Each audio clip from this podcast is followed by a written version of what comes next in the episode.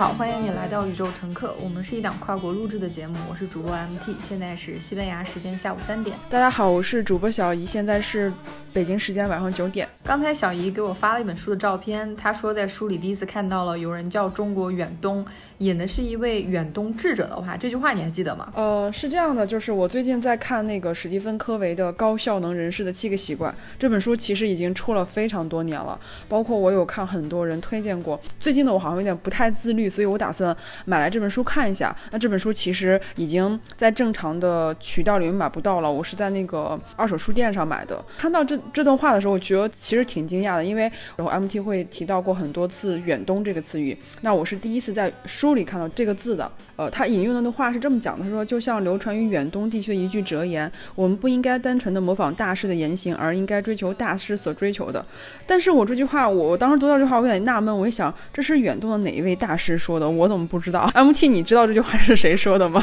我在这还遇到一个更讽刺的事情，就是这边我参加一个哲学的小组会，他会说啊，孔子曾经说过，他老这么用，他说孔子曾经说过，人只有。呃，人有两次生命，第二次生命开始于你认识到你只有一次生命的时候。我当时听到这句话，我说我可从来没听说过孔子说这句话。孔子我虽然不是特别了解，但起码还是懂一些的。我就上网去搜，结果发现它是一个法法语的哲言，是法语第一次缀上了孔夫子的这个名字。孔夫子的这个名字从法语又翻译成英语，以至于很多，因为我在巴塞罗那嘛，就是他这个是在这边居住了二十五年的英国人。但是我在跟他说这句话不是孔子说的时候，他不接受，他就说这个不重要，这句话是一个很好的引言，谁说的不重要。但是我说你不要按在孔子身上好不好？就是别人可能不会在意，但是我毕竟说是一个能够阅读原文的人，我都没有见到这句话，所以说我当时感觉我们现在的很多信息非常的奇妙，就是为什么一个西方人写的书，他会对远东文化对我比我们自己的了解还要。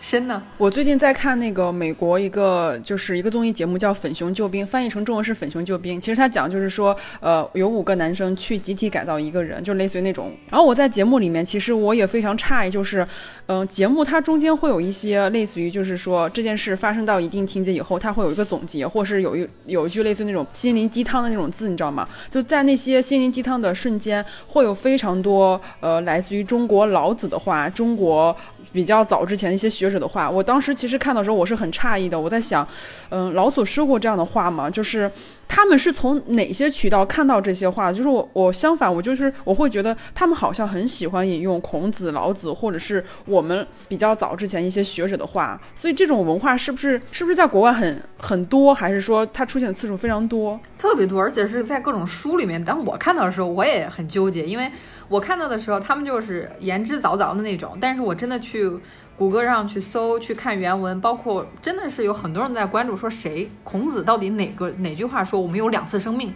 这种话，而且这句话因为它特别简单，它跟马克吐温就是马克吐温说过的话很像。马克吐温之前说过一句话是说。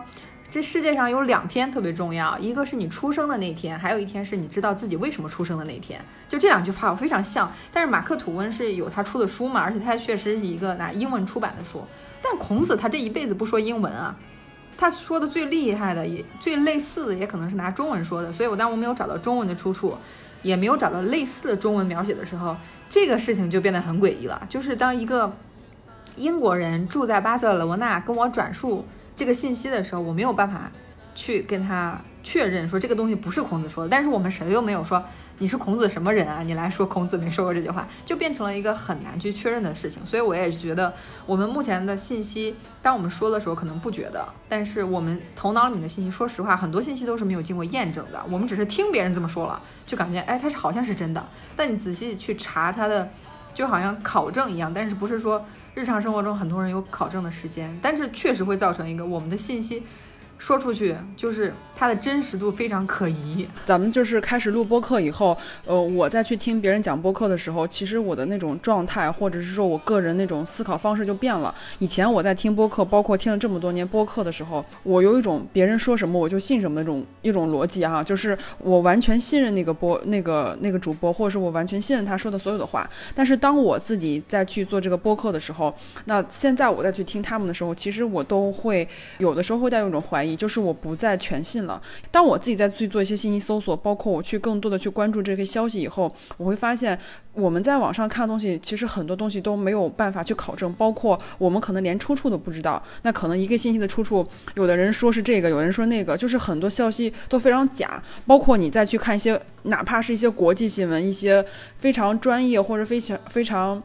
非常知名度很高的一些新闻，其实它有的时候也是假的。我们在说话的时候可能会比以前要更加慎重一点，因为你可能会误导某些人，或者是真的是会呃影响你那些信任你那些听众也好，或者是信任你的朋友也好。所以我觉得这个可能是呃疫情之后给我带来的一个一个影响，就是我可能说话，包括我再去看信息的时候，我不能就是说想当然去相信，我可能要多一些自己的思考，或者一些自己的一些见解，再去把这个事情嗯传达给别人。而不是说我我觉得是这样的，就是这样的。可能这个东西对我来说改变是比较大的。对，而且我觉得疫情这件事对我来说特别重大的一个影响，就是当我去生活在日常生活中的时候，我在上到走在街上，我会关注这些人的生活状态。比如说，我今天早上给你发了一张照片，是一个黑人男孩和一个白人女孩走在一起，而且白人女孩她就穿着很。就我感觉是非常暴露了，就穿一个运动内衣，一个小裙子，在我们看来，这可能是只能在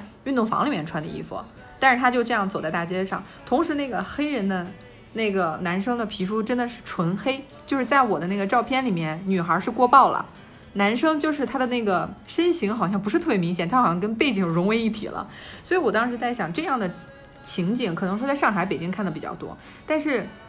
我的父母他们说他们在一生中都没有见过一个黑人，可能说在国内已经信息很丰富了，我们吃的东西已经很丰富，但是我们吃的东西其实，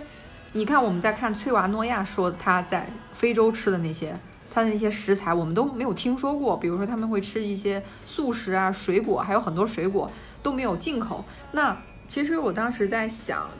你在网上看的内容它毕竟是有局限的，就是因为。你还你人作为一个人，作为一个语言，中文还是有它的边界在。但如果说你去到国外，你就你会有没有感觉，就是你出国的时候，你会发现，哦，我看到了好多在国内看不到的东西。呃，可能最直接就是吃上面，因为可能这个东西我们一日三餐都要吃这个东西。那其实还有很多，就是我觉得在国内很难能看到的东西，包括一些行为也好，或者说哪怕是在地铁上这种每个人之间的那种距离感也好，其实很多细节里面你可能都会刷新你的全新那种认认知。那这个会让我们觉得。这种经历可能最开始是你觉得是一些小的细节，可能跟我们的生活完全的没有关系。但是你随着你这种细节的更多的了解，包括你去接受更多不同的文化以后，你再去经历一些事情的时候，你可能会有一个更开放的一个观念去看待一些事情，而不再是说像以前就是觉得会立刻的去评判别人，或是去评价这个人好还是不好。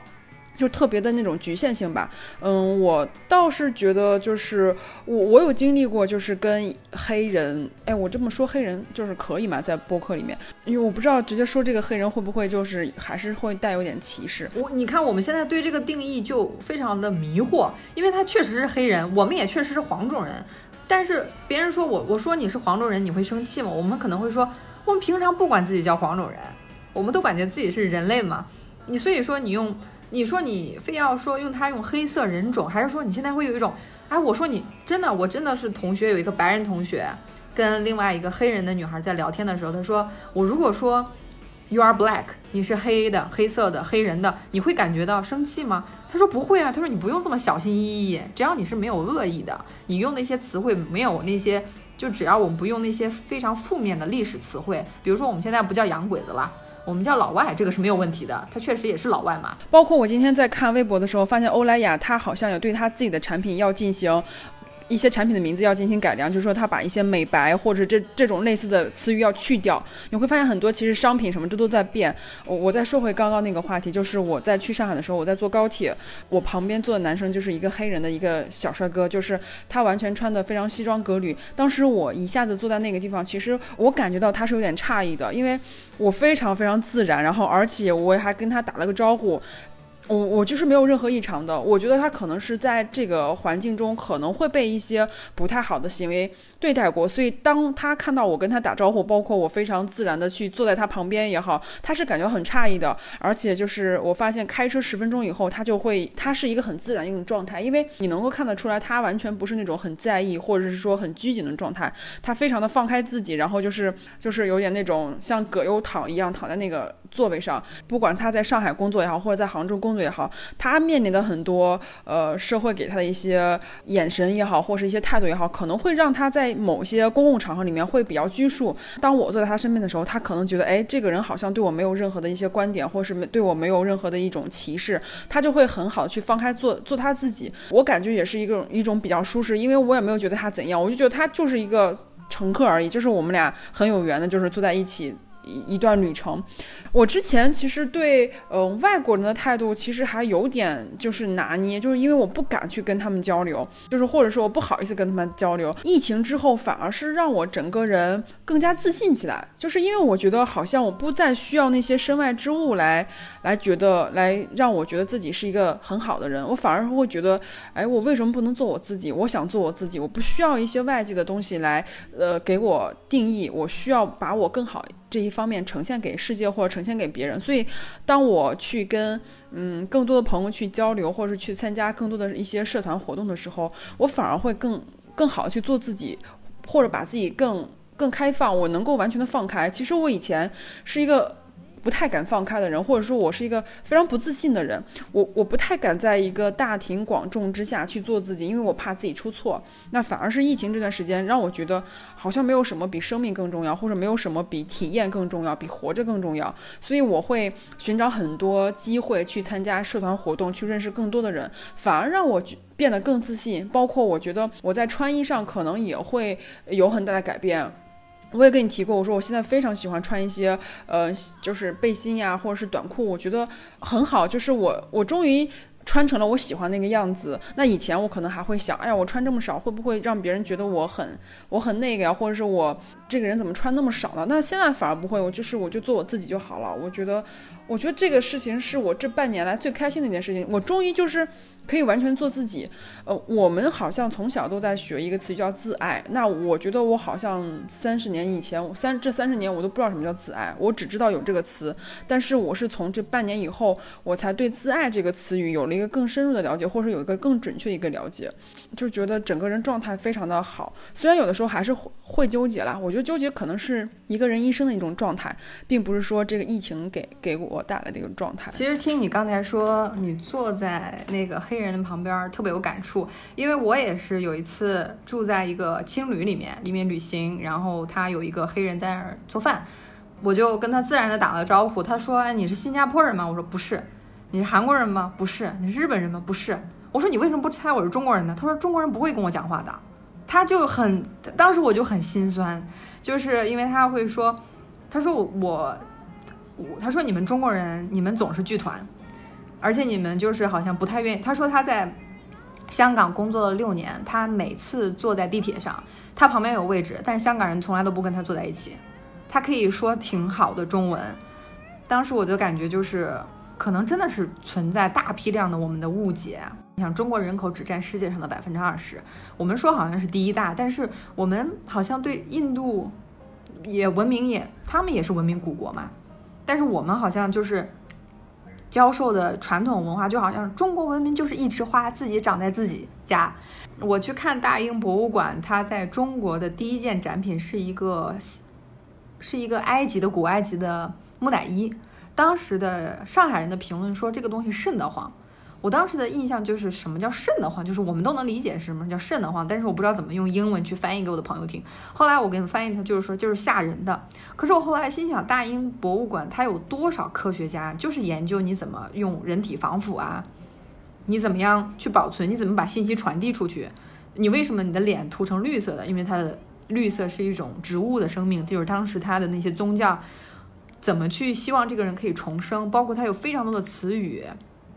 叫来世 （afterlife），而且包括《死亡之书》里面也明确的，就是画了一个狗站在一个天平旁边，它里面有一个心脏，就是拿你的心脏跟羽毛去称，如果你的心脏比这个羽毛更沉，就是羽毛代表一种正义呀，一种纯洁。就如果你做了亏心事的话，那个狗就会把你的心脏吃掉。就中国的古话，你的良心被狗吃了，这个东西难道跟死亡之树没有关系吗？是我们自己发明的吗？就是这些东西，我们的研究里面其实都没有触及到，就是涉及到一个民族骄傲的问题。你说我们的文明是从人家古埃及的这些它的字传过来的吗？但其实你去看古埃及的文明的时候，它六七千年前就已经有十八王朝了，他已经排到第十八王朝。我当时我就在看的时候，我觉得算那个零，我说这个应该是在秦朝之前。所以说，现在我们全人类有这么多的科学家在研究，包括生物上我们的基因的方面的区别，包括我们，你像往前前面七十年就说还有二战，就是人和国家的仇恨真的是可以让人去厮杀。但是我觉得像现在这个病毒真的是把全球人民团结在一起，不管怎么一种团结，比如说我们都在线上去看那个全球居民的视频直播。他有非常多的明星在那儿义演，然后捐款，就这些事情我们之前都是没有遇到过的。之前的事情就是中国办中国的晚会，非洲办非洲的晚会，然后欧洲办欧洲的，但这次好像是一种全球募款，所以说这也是一次全球教育，而且非常大量的公司和教育他们都开始走向了在线，就是以前不太接受在线工作的，现在也都开始转成在线工作，所以这些。都是这次疫情带来的一些转变。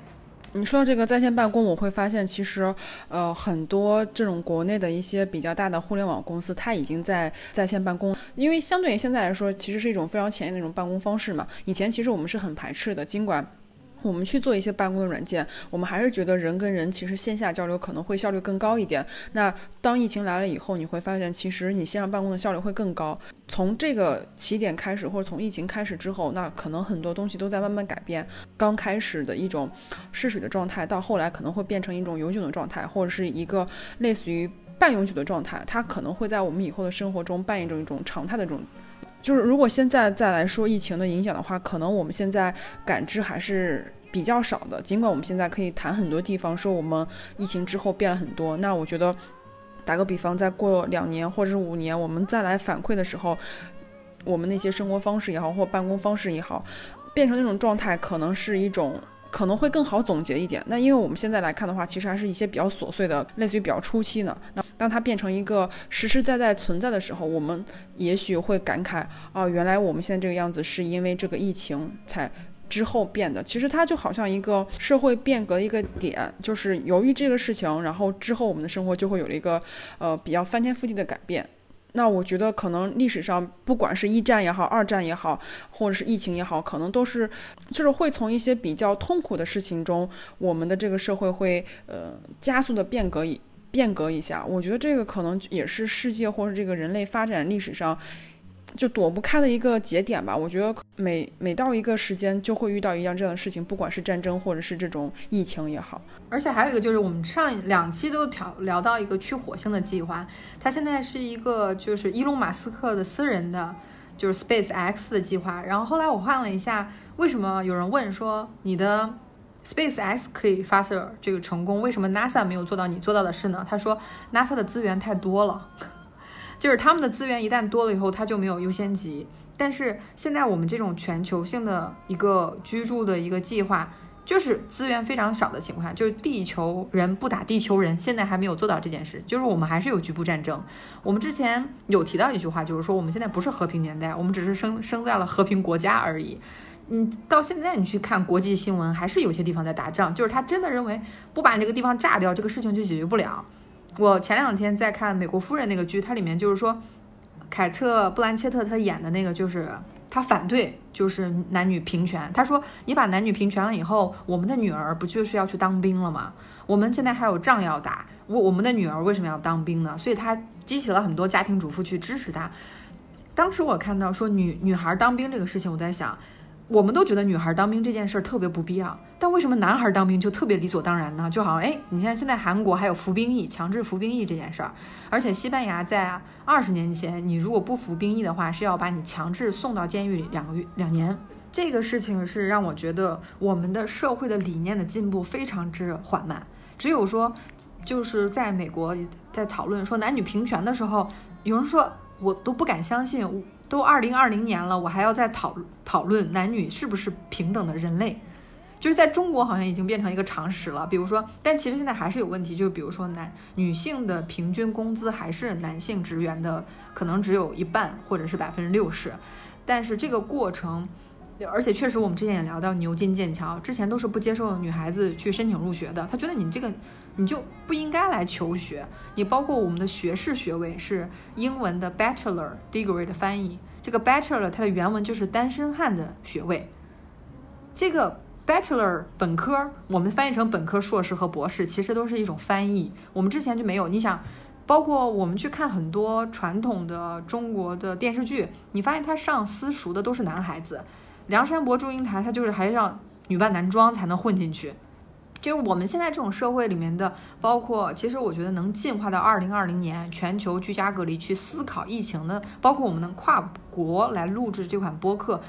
就是在非常缓慢的进步中。我给你发照片，我说我看到一个黑人男孩子和一个白人女孩子走在一起，在中国可能就是哎，大家都要看一下，哎，说这个东西很。很不平常，但是这边走在街上，你看所有的小学、中学都是好几个颜色的学生混在一起，而且这边的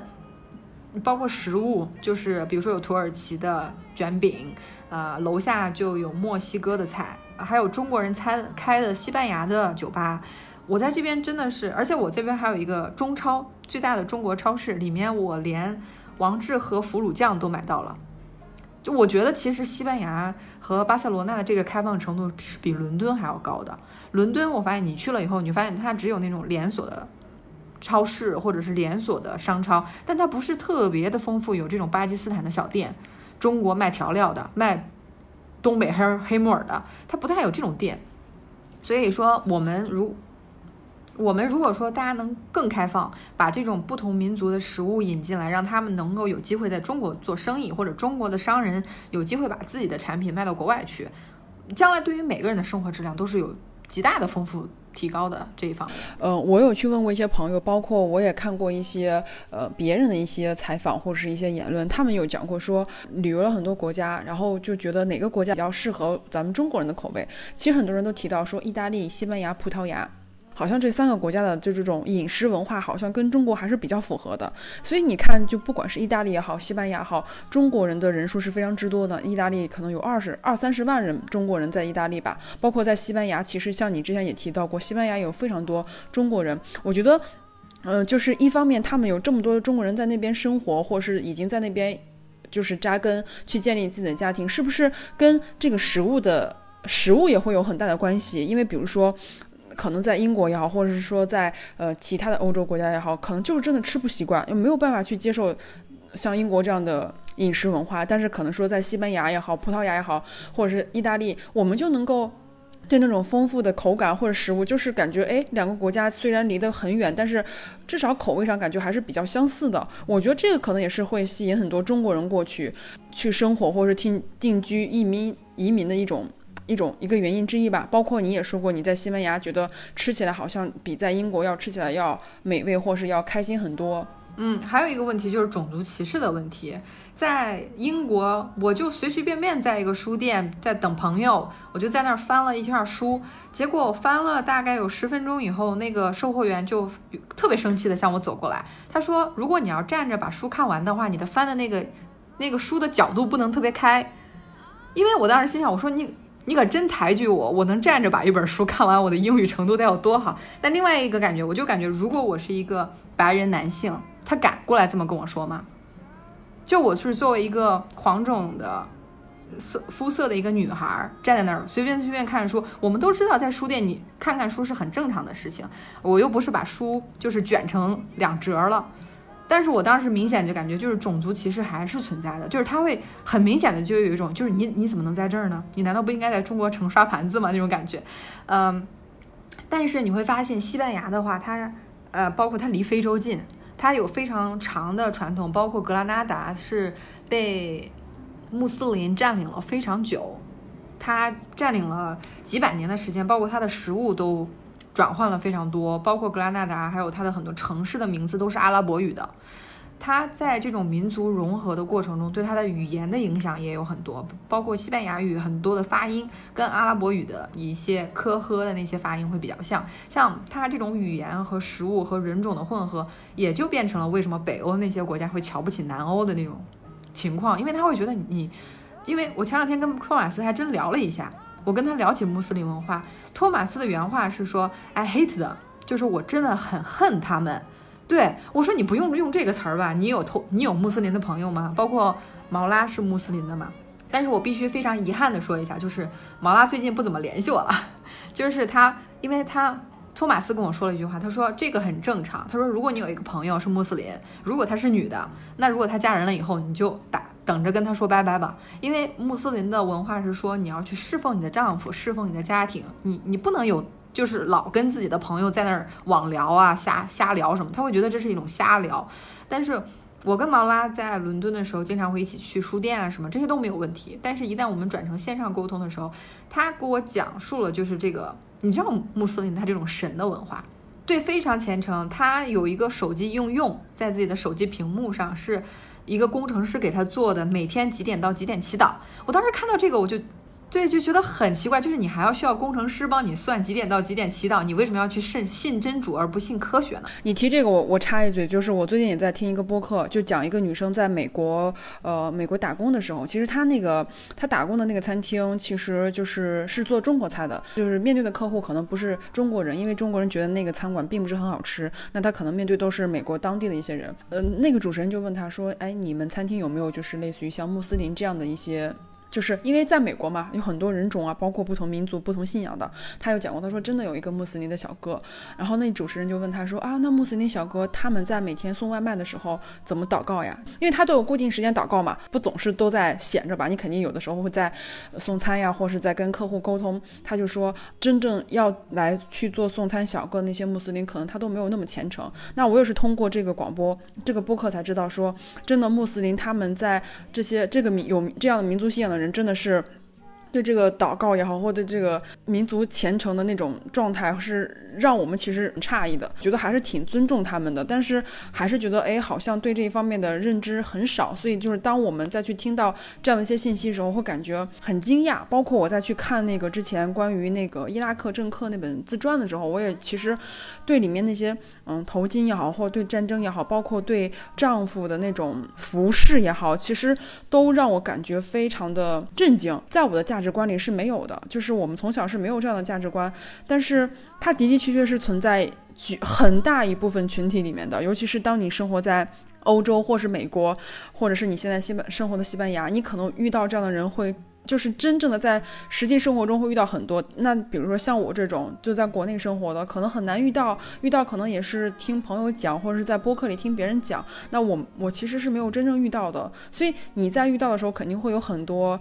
让我们觉得，哎，好像这个事情好像跟我们出入特别大的一些事情。当你跟我说毛拉那个事情，你要不跟我说，我也不知道。我以为就是可能哪句话说的不开心，惹着他了。那其实真正原因，可能就是因为他那个信仰，或是他们那个民族一些要求，是让我们感觉还是有很大不一样的。对，因为看美国夫人，其实给了我一个角度，就是说，不是所有的女的都是想一样的。因为美国它独立平权运动遇到的最大的阻力，不是来自于男性。它是来自于女性和女性的斗争，有的就是说我做家庭主妇是一个很快乐的事情，但反方就是说你可不是家庭主妇，你是一个全全国的政客，你现在去不同的州去哈去演讲。他其实我在里面看的时候，就是说为什么凯特·布兰切特要挑这个角色，其实他就是从女性的一个角度去说，有的时候女性不是说，包括它里面还有一个问题，就是黑人女性和白人女性的矛盾。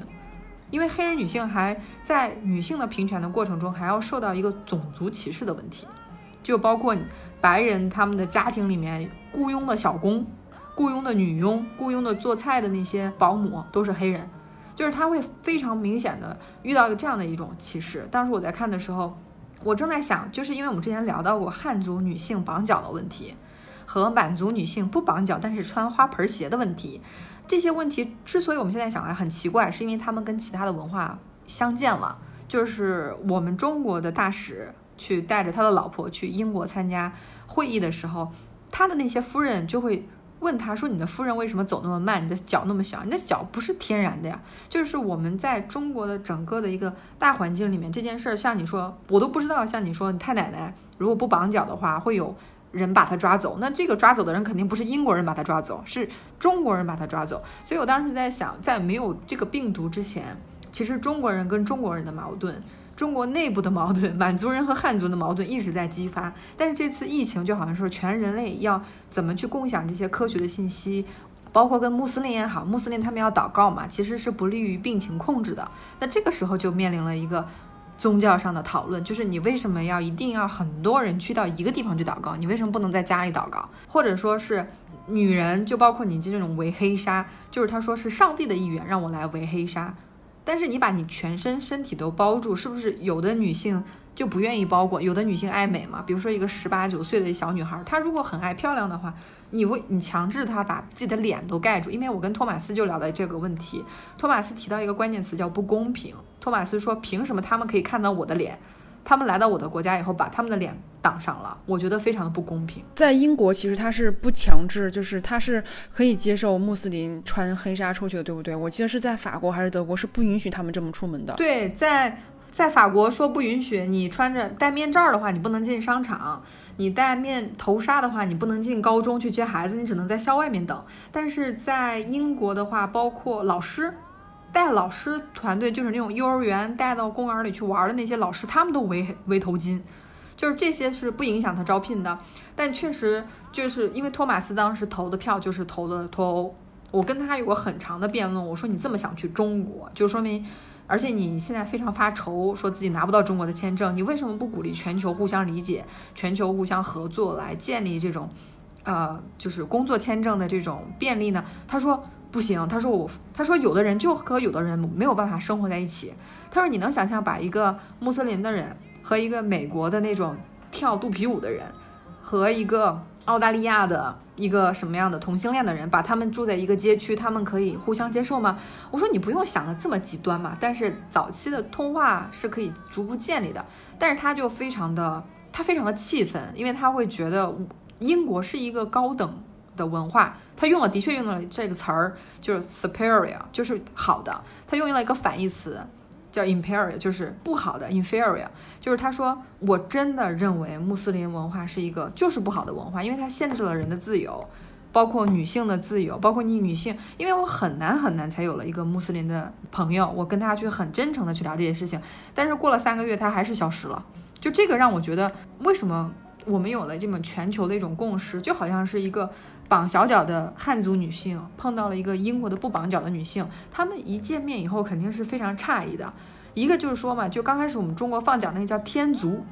就不说那是正常的脚，说叫天足，就是说你大你不好。中国叫有个词儿嘛，叫小鸟依人。你女孩长得高，就是比正常人稍高一点，就好像说你是你太大了，你太壮了。但这个在英文里面都是不存在，你要去锻炼。你一个女孩，你你要去健身房啊，你去有一些基础的。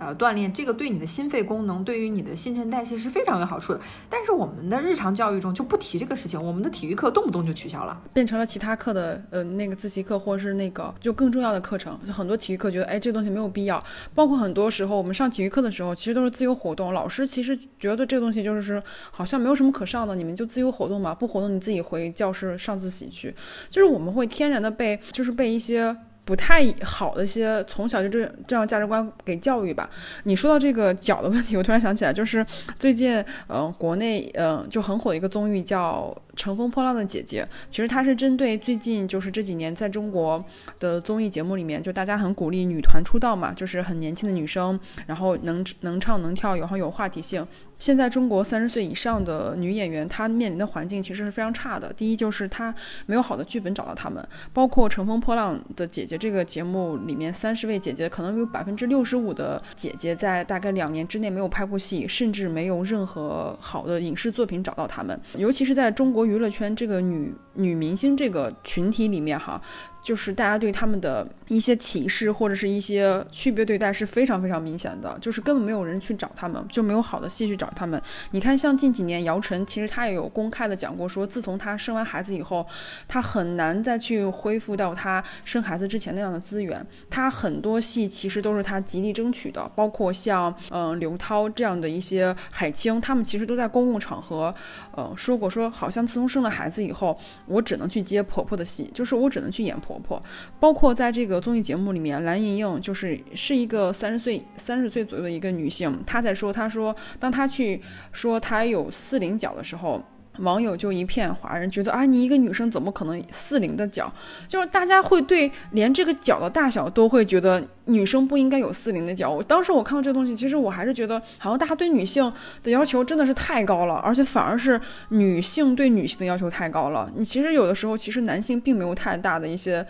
意见或是言论，反而是女性觉得你一个女生怎么能四零的脚呢？嗯，我再去跟别人讲的时候，我我是很骄傲的说，我说我三九的脚，但是他们觉得啊，你一米六的个子，你为什么要长一一只三九的脚，都快赶上男生的脚了？所以我觉得这个东西就是你无时无刻都在被，就是被女性歧视，反而是觉得男性对我的包容度也还好，反而是就这个社会女性对女性的要求太苛刻了，就是觉得。嗯，还有一个就是自己对自己的苛刻。就我们之前录播课的时候，有两期你会觉得，哎，我觉得这个录的不好。呃，你剪的时候就觉得录的不好，但是你剪完以后，我们去听的时候，然后你就说这期我觉得录的特别好。我说你怎么会有这么大的反差，从觉得一点都不好到非常好？其实就是最开始自己给自己的一种要求，就是我们之前有人说两说我们俩有才，我第一反应就是说。我想到了“女子无才便是德”，我当时就感觉，为什么我脑子知道这句话？就是我们的社会里不但不鼓励人说话，而且最好是鼓励女生不要说话。你做一个小家碧玉就好了，你做一个大家闺秀就好了。你最好是待在一个深闺里面，不要说话。其实，在疫情给我带来的一个特别大的改改改变，就是我们要录播课，就是逼着要十天之内有一个一个小时的时间，是一个集中的输出的一个过程。其实这个过程让我一直反思，就是我们的文化里面，就是说沉默是金。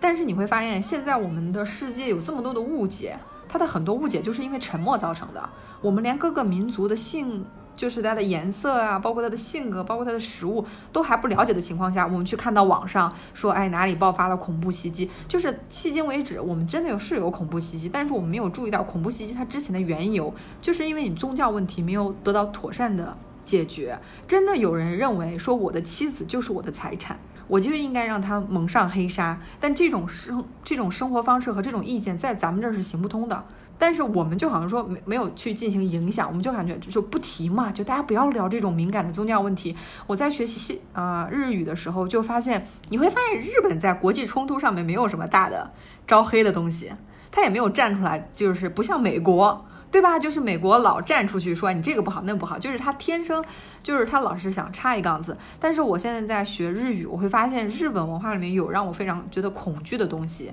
就是他会录视频告诉你跟日本人不要说什么。我觉得这种视频就是反人类。他说你跟日本人首先不要聊宗教，其次不要聊政治。我说那我我我们这些生活中其实很重要的方面就不聊了。对吧？就就是我会发现，我跟我的日本的女朋友去聊天的时候，就是我的日本的很好的，就是他们在北海道也好，在东京也好，我会发现他们有一种永恒的女儿的状态。他们害怕长大，他们害怕去表现，就是我跟他们说什么，他们都说すごい呢。我就说这没有什么很厉害的东西，但是你知道这种很很可爱的这种。 还有我跟他们说什么呢？他们会说一个母兹卡西，母兹卡西就是这个东西好难。这是我学会的第一句的日本话，因为我在啊英国的第一个就是比较好要好的朋友，她是一个日本女孩，她经常跟我说母兹卡西，我就不知道什么意思。后来就说好难，但是你知道她即使认为好难，她还深深的认为他们比中国人更优秀，就是他会说，你看我们。我们日本的经济水平发展更高，我们的水更安全，我们的食物更好，我们的人均寿命更高。他真的是对我非常诚恳了，去表达这些信息。但是我说，可是你连一本《哈利波特》都看不懂啊！我说你在英国，你其实老是觉得很难，去不学，去不看这个英文的原本书，因为他就是学得很慢。我当时就有一种感觉，就是为什么呃日本就是有一种对自己无知的这种自信，就是我。鼓励别人不要去聊宗教，而且鼓励，而且你发现，就是虽然说日本已经在一九八五年发布了平权的法案，就是说男女的工资必须要一样，但是现在还有很多的日本女孩选择做家庭妇女。这个其实当时我在看《美国夫人》的这个剧的时候，就感觉非常的穿越。我以为就是像美国，就好像是全体一致的去鼓励说啊，这个社会要进步，要怎么样。后来发现。美国人最大的敌人不是中国人，是美国人自己的这些就是家庭主妇们，他们这个就拖了五六十年，这个法案还是没有通过。二零二零年弗吉尼亚州最后一个通过了，但是好像现在又要吵起来，就是说你投票投的太晚了，已经过这个时限了，就等于说又一波要起来。所以我当时在想，一个国家和一个国家的区别就要花这么久去沟通的话，全球的这种沟通。各种肤色的沟通，还有各种性别的沟通，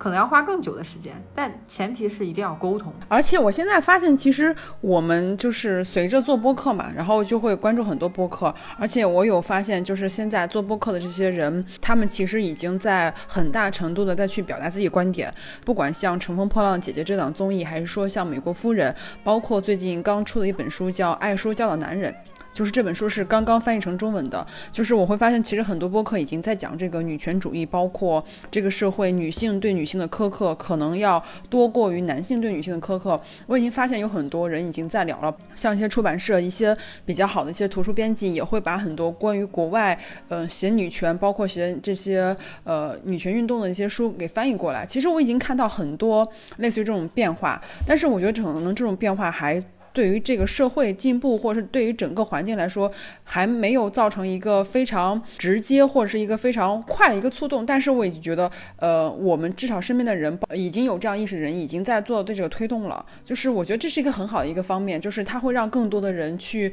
不同角度的去理解这个事情。你跟我，你刚跟我说，就是跟分享托马斯那个事情的时候，其实我一直对托马斯有一种印象，其实我会觉得他会有一种。嗯，天生一种优越感，包括，嗯，他在跟我交流的时候，就因为他会用英文，全程用英文跟我交流嘛，就是我能够感觉到他是他说的每一个字语、每个词语、每个单词都是非常铿锵有力的，就是他好像在极力的认为他觉得这样就是对的，为什么你们没有这么做？包括他去在跟我讲。边界与边界之间的关系的时候，我能发现他那个词语里面其实是非常有力量，就是感觉来自一种非常自信的那种感觉。我觉得是因为他生活在这个欧洲这个文化环境里面，包括他去接受那个那个信息，可能跟我们还是完全不一样的。比如说我们说话可能是比较婉转的，或者是有一点回留留有余地，但是他就会觉得是一个很很坚决的一个一个状态。所以我在去跟他沟通的时候，包括去跟其他人沟通的时候，其实我会感觉到，原来真的是每个人。他都有自己不同的立场，包括可能跟他从小生活的环境也好，他接触的人也好，包括他之后经历一些事情，会让我觉得就是很奇妙。我以前其实遇到不同的人，我可能遇到以后就完事儿了，就是我是没有个人思考的。但是反而是觉得，当我去做了这档播客以后，包括你就是去了西班牙读这个博士之后，我发现其实我们的话题。一点一点在上升，我们的一些交流方式，包括我们个人的一种自己思维提升吧，我觉得都是一种很很好的提升。如果说你没有出国，然后我我们都还在北京，可能我们交流的话题可能还是比较局限。那现在有一个更高的一个视野，包括去关注了更多国际上的新闻以后，反而会让我们觉得好像比以前的那种焦虑要少了很多，因为我们的认知是越来越多了。嗯，就是感觉是一个很好的一个变化。我其实我还是挺开心，我有时候会自己在。想，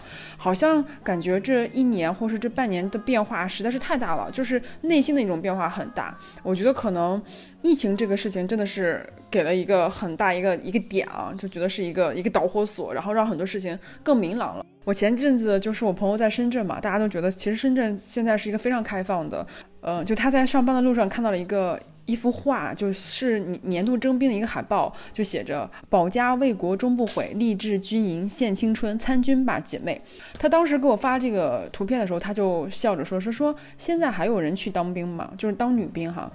因为我记得我们高中那时候上大学的时候，其实很多人都想上军校的，我指的是女生。然后家里人会认为，哎，一个女生参了军去念一个军校，然后不不管是以后啊，你在呃政治上或是在一些政策上，你都会有很大的一些经济保障。但是反而反的而现在像现在十十多年过去以后，我们反而觉得这个事情好像没有人再去以高考形式想去报考军校，这个选择好像已经。不是绝大数、绝大多数九五后的一种选择了，所以你看，这个社会其实也还在变化，因为我们现在获取财富的方式太多了，不管是你是成为一个网红也好，你去直播带货也好，或者是你去互联网工作也好，大家都会觉得他好像比你去当兵，然后给你一些。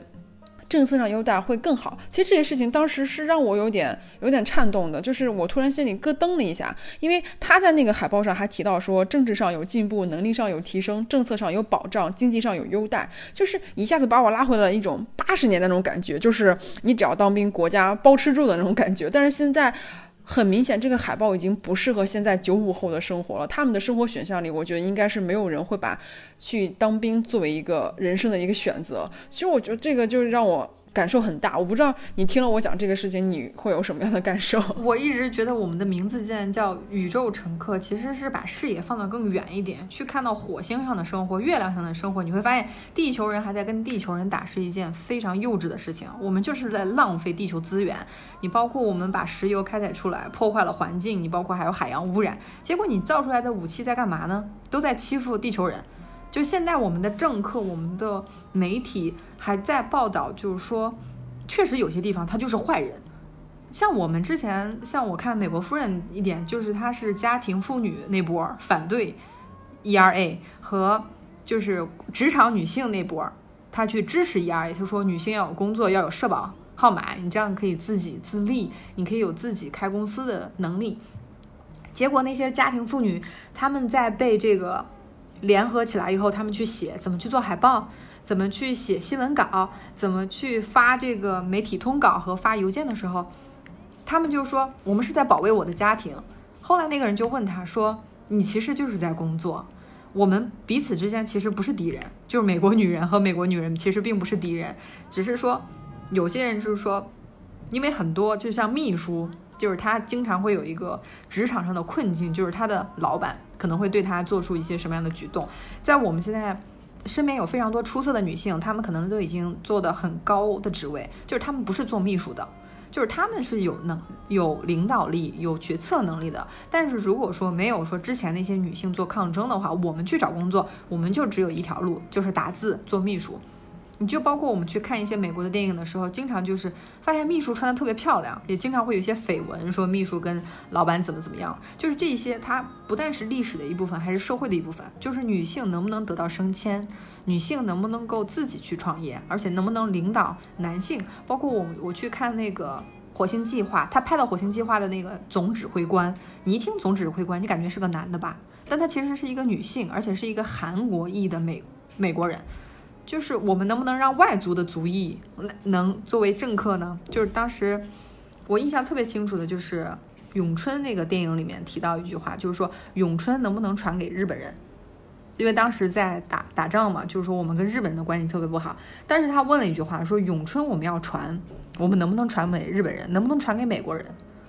很多人就说不行，你只能传给中国人。那只传给中国人，还只传男不传女。你像我们看到很多一些故事里面，它隐藏着的不但是一种认知，而且是一种过时的认知，就是我们要跟别人去做对抗。但其实你发现一，你只要不要做对抗，而是要做对话。就当你聊的时候，你会发现，哎，每个人都会带有自己的一些想法。我们以后吃的会更加丰富，我们以后用的产品可能是一些美国的工程师开发的一些产品，但是美国工程师穿的那个 T 恤可能是在中国制造的。就是这些是一种全球的贸易的互换，所以说中美我们就希望说贸易战这个在贸在这种疫情之前，他已经是在协商，但是希望疫情能够让大家认识到，就是所有的这种资源合作和沟通才会产生最大化的一种效益。我也是在疫情之后，我更多的去了解了一下，包括去关注了一下，发现很多外国人其实他是有在做中国的报道的，包括咱们俩提到的那个竹内亮导演，他也去拍摄了一些关于武汉这种片子，包括很多其他在中国就是长期居住的一些外国人，他们也会把更多的视角放在中国，去跟世界其他的一些观众也好，或者是听众也好，去介绍中国的一些事情，你就会发现，当你真正在中国生活以后，所有的一些言论也好，或是一些事情也好，并没有像娱乐环境里面，就是舆论环境里面所叙述那样。只有真正在中国生活过的外国人，当他们去发声，去说给他们的一些国家听众的时候，你会发现，其实误解是在一点点开的。虽然打开的。涉及的人数可能不是很多，或是一个小小局部，但是你会发现，其实很多外国人在做这样的事情，让更多外国人去了解我们。可能，嗯，中国人在向外国人介绍自己国家的时候，我觉得是没有外国人介绍中国可能来的更有说，就是说服力吧。同民族的那种感觉可能会比我们去发声会更好。所以我很希望看到更多的外国人去用自己的。手机或者是呃相机去记录在中国生活的一些一些点点滴滴吧，让更多人看到，可能这样大家的误解会越来越少。整个疫情之后，我更加关注一些国际上的消息，以前会觉得看看就过了，那现在可能嗯更多的是有一些自己的思考吧，或者是说嗯看一下现在这种国际就是形势下，就是大家的生活或是大家其他一些东西有没有一些改变什么之类，可能会带有更多的思考吧，不再是一种活好我自己。就好了，包括呃对女性这种女性地位啊，包括女性权利，可能也会有个更深的一些认识吧。我觉得这可能都是这半年来呃对我的一些我个人的一些思考，包括其实我觉得这个不管是女性也好，还是其他的一些。一些点也好，我觉得我们在生活中还是会经常碰到啊。虽然说，嗯，大家都在努力去避免碰到一些不开心的事情，但是还是很多事情没有办法，还是会碰到。就包括前阵子，我朋友就是截了两张图给到我说，嗯，他发了张自拍。其实他就是想分享一下他今天，呃，去了哪里，然后他今天很开心，但是竟然有人会单独的小窗，就是小窗跟他说说你胖了，说你不管你怎么照，你都胖了，不要掩饰了。我朋友就说我没有掩饰啊，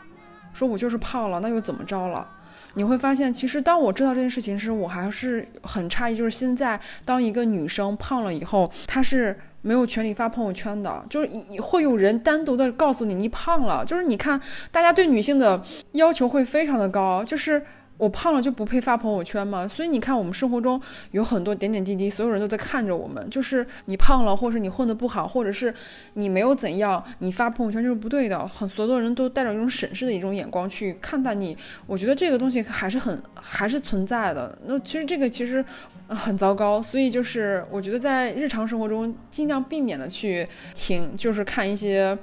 无聊的一些微博，或者是无聊的一些言论吧，就是屏蔽掉，就把自己过好就好了，不用太在意别人的一些眼光。还有一个问题，其实你看非常优质的书也是会有启发的。比如说王鼎钧，他在《故乡的云》里面说，他父亲跟他说过一句话，说枪打出头鸟我不打，墙倒众人推我不推，就这个是自己对自己做的一个要求，因为。互联网它因为是毕竟是一个非常年轻的产品，因为我们都在互联网工作过，我们当时也是摸着石头过河，不断的去呈现内容，但是确实在这个过程中会产生产生非常多的信息的误差，也是我们现在在一点一点的去看，说怎么样去找到优质的内容。其实现在比较优质的一个内容的书的还是一个载体，还是书，就是在这种过程中你没有办法，你必须要有几个小时的时间去听他去讲东西，因为。不能是一个片面化的，一百四十个字，毕竟是不够的。所以说，疫情期间其实也是一个非常好的读书和自自省的这么一个时间。所以说。以后会变成一个新常态。其实我有发现，就是当你真正去了解图书编辑这个这个行业的时候，你会发现还是有很多编辑在认真的去引进一些好书，包括在认真的做一些好书的推荐、好书的翻译以及一些好书的推广。所以我还是觉得大家呃去可以把很多的消息。放在这些对书籍的搜索上面，对，而且现在就是很多优质的书，外文书其实都会被翻译成中文嘛，所以这个我们选择其实很多的，并并不是说非得要去看英文书吧，可以先从中文的译本开始看起。对，最终还是要推荐看英文原版书，毕竟有些词汇就没有，包括它的造词法啊，和我之前就跟一个朋友讨论洗钱就是这个词儿，我就感觉你怎么洗钱呢？你这纸币你放到水里面洗不就坏了吗？后来发现洗钱它是一种，它的英文原词叫 laundry，就是有点像是在里面倒来倒去，在一个洗衣机里面把你的这种来源啊，还有这种非法性啊给倒掉，就是相当于回转，把它的来源和出处。而我说在中文的语境里面洗钱，因为我们我们的字儿就那么多了。我们有洗衣服的洗和金钱的钱，那你再碰到一个新的动词 laundry money 的时候，我们就很自然的就用过去已已有的这些动词和名词去概括它。其实，在这个过程中会造成我们用中文看书的时候会发现看不懂这段儿，就是因为我们。是在用我们已经有的这个汉字，但是英文这个词之前是没有的，是个新词。包括莎士比亚，他是从法语里面借鉴了一个 uncomfortable，就叫不舒服。我就在想，一千六就是啊十七世纪，当莎士比亚没有写出这些书的时候，英国人怎么去表达我不舒服呢？他可能就是说我病了，他可能不会有那么。准确的一个词儿是说我不舒服，所以说我们的词汇表越准确的话，我们在日常生活中沟通也可以表达的更多。包括我把我这些思想分享给我妈的时候，我发现我妈好像也在跟我一起成长。就是包不管是我去跟她说女性这个女性跟婚姻的关系，还是说女性跟嗯男人这个关系的时候，我会把很多我认为嗯准确的消息告诉她。其实我发现，其实家长也是在跟我们一起成长的。他从一开始那种觉得他不可接受你这种理论，到现在他觉得你说的是对的。其实我觉得这都是就是一种交流嘛，就是当你把你的。你的观点跟别人交流的时候，其实你也是会潜移默化去影响别人的。我觉得这个这一点，在我跟我妈身上。有一个很大的一个反馈，包括我现在跟他说，我说，呃，结婚一定不是我找一个男人的最终目的，而是说结婚它只是感情好一种附属的一个结果。那如果我跟一个男生在一起很开心，或者是说过得很幸福，那结婚只是一个附属品，我们并不是为了结婚在一起的。他现在能够接受这个理念，包括他支持我去做我现在想做的生想做的做法，我觉得这些东西都是可以交流出来的。其实大家都觉得很多事情可能觉得父母就那样了，父母的。父母他就那样的一个思想，其实并不是的。当你尝试用你的思维方式去跟他们沟通的时候，我觉得他们其实也是可以听得进去，包括他们也是可以改变的。大家可以尝试跟朋友或者跟家人多多去交流。我觉得这样的一个环境之下，你们的感情一定是会有一个质的变化。可能从一开始的不理解，到最后可能会到一个相互理解，都是建立在聊天这个基础上面。嗯，我觉得这个是非常棒的。对，所以我们不但鼓励说各种人种不同之间的人的聊天，还鼓励各种代际之间的或者性别。其实一定要多交朋友，这个是很重要的一个点，因为每一个朋友他会看到非常多的信息，这个东西。它在最开始的一个信息图谱的扩大方面会起到非常重要的作用。跟不同人打交道以后，你首先要接受别人那种多样性，就是人跟人一定是不一样的。但是你能够从不同的人之间在沟通的时候，在交流的时候，你会获取很多不一样的观点或是一些思考的方式。我觉得这一点是我最近一直在尝试，就是我不要排斥任何人，我要接受所有人的观点。那至于，嗯，我认不认同他，这不重要。重要是我要去做一个更加开放，或是接受更多人的一种观点，把我自己完全的放开、打开。我觉得这个是一个很重要一个点，就是我们不能排斥任何我们觉得跟我们价值观不对的一些人，我们要更大的去接受、包容。那这样的话，你可能你整个人可能也会更加自在，不会就是特别的容易因为一些小事情生气，或是因为一些你看不惯的事情生气。嗯，好，那今天的节目就先录到这里。好，那谢谢大家的收听，我们下次再见。感谢大家收听。如果你喜欢宇宙乘客，我们特别开心，你可以分享给你的朋友们，并让他们喜欢上听播客，让我们一起相遇在互联网的电波里。我们也非常欢迎大家在苹果播客 Podcast 给五星好评。最后再次提醒大家，我们的节目可以在国内各大平台上收听，同时也可以在 Spotify、Castro 等国外播客平台订阅收听。非常感谢大家的支持。